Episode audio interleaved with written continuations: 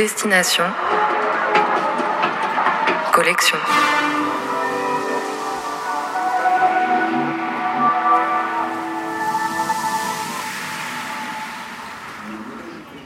Chaque jour, au départ d'une gare parisienne, on prend le train pour visiter l'un des 23 fracs, les fonds régionaux d'art contemporain. Une échappée à travers un paysage, une région, une ville, à la découverte de ces espaces dédiés à l'art, leurs expositions et leurs collections. «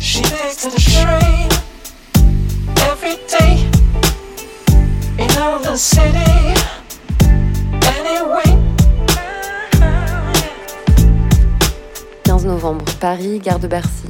3h33 dans un intercité. Au creux des volcans apparaît Clermont-Ferrand et ses usines automobiles. Direction le centre-ville. À quelques pas de la cathédrale, le frac Auvergne est dans une ruelle étroite et pavée.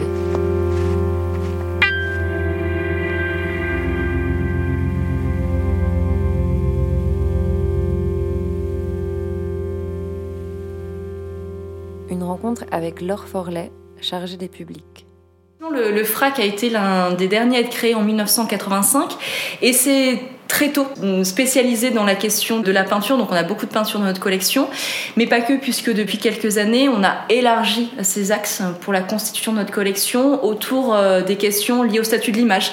Donc ça nous permet euh, d'évoquer les liens entre l'histoire de la photographie, de la peinture, du cinéma, aussi le lien entre art et histoire, donc on a beaucoup de, de dessins, de photographies, de vidéos aussi qui sont rentrés dans notre collection. Ensuite, euh, l'histoire de ce lieu aussi, puisqu'elle est assez récente. Euh, le FRAC est installé dans ce lieu-là depuis seulement 2010. On était avant un peu plus bas, ce qu'on appelle les écuries de Chazra, dans une petite rue, une petite impasse. On n'était pas forcément très très visible. Avant, c'était un magasin de meubles, hein, les meubles jolis. Et c'est vrai qu'on a vu un changement plus que significatif suite à notre déménagement, puisque notre fréquentation a vraiment augmenté. Parce qu'effectivement, comme vous le disiez, on se trouve en plein centre-ville, on est au pied de la cathédrale, on fait partie du parcours touristique qui nous amène à Basique Notre-Dame euh, jusqu'à donc euh, la cathédrale. Donc on a un lieu de passage, on a un lieu gratuit et ça on y tient beaucoup aussi. On sait que c'est pas toujours facile de pousser les portes d'un frac, d'une galerie, ne serait-ce que d'un musée. Donc on essaye vraiment de mettre en place tout un tas d'actions pour faciliter l'accès à l'art, faciliter l'accès au frac, effectivement, dans ce lieu de passage touristique et par nos entrées gratuites.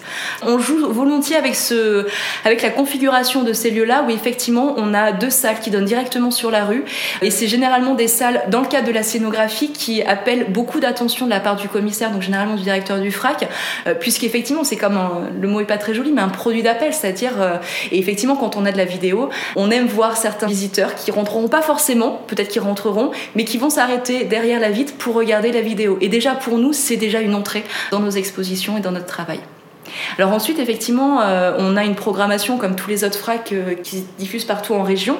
On a 3-4 expositions ici à Clermont on organise également une vingtaine d'expositions dans les quatre départements. On travaille aussi maintenant un peu avec Ronald, donc c'est plutôt euh, extrêmement stimulant.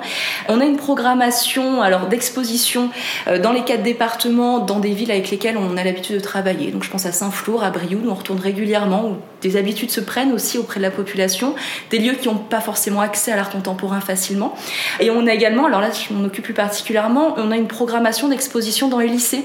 Donc chaque année on fait une douzaine d'expositions dans les lycées pour amener l'art contemporain là où n'est pas forcément. Et comme moi je le répète à chaque lycéen, c'est moi à leur âge, euh, l'art contemporain m'était complètement étranger et j'aurais adoré dans mon lycée avoir un lieu où on a des œuvres d'art contemporain, des originaux parce qu'on pose souvent la question, ce sont de vraies œuvres, dans un lieu qui m'est familier, donc où je n'ai pas peur de rentrer et d'avoir directement accès à l'art. Donc on essaye vraiment par ces nombreuses actions, euh, encore et toujours, de faciliter cet accès à l'art contemporain.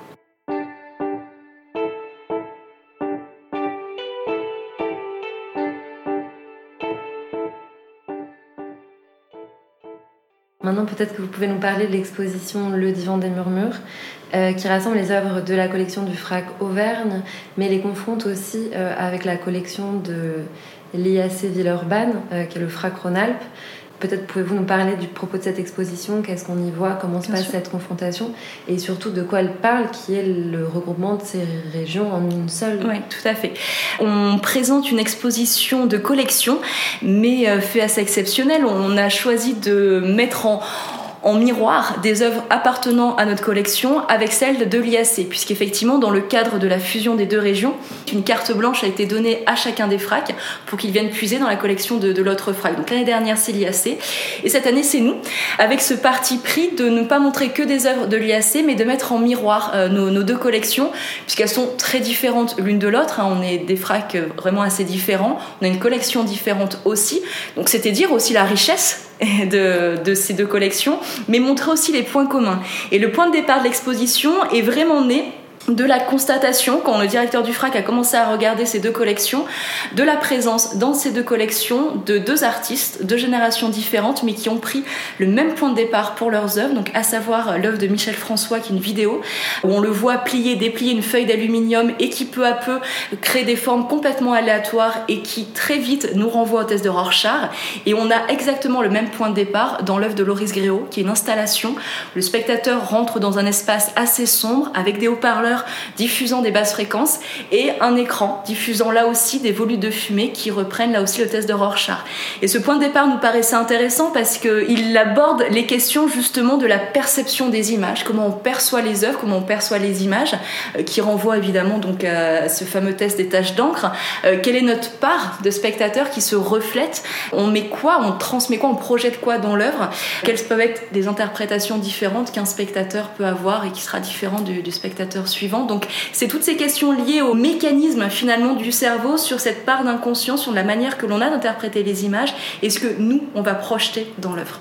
Et ce qui explique notamment que le spectateur se retrouvera au premier étage confronté à son propre reflet avec trois œuvres, notamment cette œuvre historique de Michelangelo Pistoletto où on se retrouve face à notre propre reflet donc sur ce support miroir il y a quelque chose d'assez psychanalytique finalement dans tout le propos de cette exposition. D'ailleurs, dans le texte de l'exposition, et cité Lacan, et cité Freud. Tout à fait. Ce sont des références qu'on retrouve dans plusieurs œuvres, mais peut-être qu'on peut parler un peu de ces motifs. Donc vous parliez du miroir, mais il y a aussi peut-être le rêve. On a comme ça des notions euh, qui, qui, parcourent parfois de façon un peu souterraine l'exposition, puisqu'effectivement on commence avec ces deux œuvres qui évoquent le test de Rorschach et le travail de ce psychiatre. Au premier étage, on est confronté à notre propre reflet avec ces trois œuvres réalisées sur un support miroir, puis la part de l'inconscient. Alors notre inconscient à nous de spectateurs, mais l'inconscient aussi des artistes, avec des artistes comme David Lynch notamment. La question du rêve aussi qui est La façon aussi d'interpréter les images, où on va se retrouver face à des images à limite de l'abstraction et, comment ces images euh, vont être interprétées par chaque spectateur. Comment il y aura une sorte de survivance aussi de ces images dans notre mémoire, dans notre inconscient. Et on a voulu aussi terminer comme un clin d'œil, ce que je disais tout à l'heure à la fin de la visite, par ce divan de Dirk Breckman après avoir croisé les figures de Jacques Lacan, de Sigmund Freud euh, et de Charles Baudelaire, entre autres, on a voulu clore ce, parcours avec ce divan de Dirk Breckman qui laisse ouvert un champ des possibles important.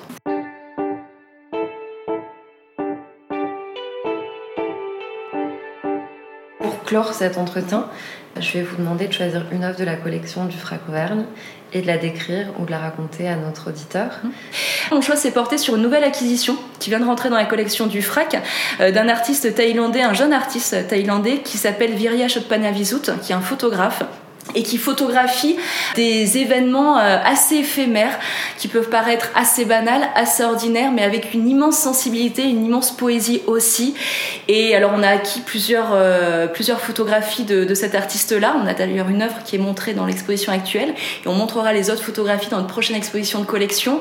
Mais la photographie vraiment que j'ai en tête, elle s'appelle Soudaine éclaircie, date de 2013-2014 je crois, où l'artiste a photographié simplement un ray de lumière à la surface de l'eau. C'est pas grand chose, c'est pas une démonstration de force, mais je crois vraiment que ce travail-là est important, encore une fois, par rapport à notre travail de médiation, c'est-à-dire que euh, c'est une œuvre très belle, très esthétique, il faut le rappeler. Pour moi, c'est important qu'une œuvre soit, le soit.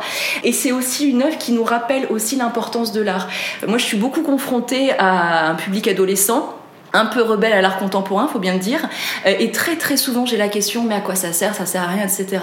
Et j'ai toujours la même réponse à leur apporter ça sert à rien, mais on vit mieux avec. Et quand j'ai face à moi ce public-là et ces œuvres-là qui met en lumière, c'est le cas de le dire, des éléments extrêmement anodins, et eh ben c'est une façon pour moi de leur dire peut-être que la prochaine fois que vous serez au bord d'un lac, au bord d'une rivière, je ne sais quoi, et que vous allez voir juste une lame de lumière à la surface de l'eau, peut-être que vous allez y faire attention parce qu'un artiste a attiré votre attention avant. C'est une façon aussi de voir ce qui nous entoure autrement, de voir une certaine poésie, de voir une certaine beauté aussi dans tout ce qui nous entoure. Donc c'est vraiment euh, un travail qui m'émeut particulièrement et qui me touche aussi à titre personnel, mais aussi à titre professionnel, si je peux dire. Merci beaucoup. Je vous en prie. C'était Destination Collection, un reportage de Mathilde Ayoub, création sonore de Paul Benham, montage de Benjamin Delille. Cet été, si vous passez par Clermont-Ferrand, vous pourrez découvrir l'exposition de Mireille Blanc. On se retrouve demain, midi 46, pour aller au FRAC Normandie-Rouen en compagnie de Amandine de Route et Julie Debert pour parler de l'exposition Inventaire 7 et découvrir une œuvre de Jonathan de Monck.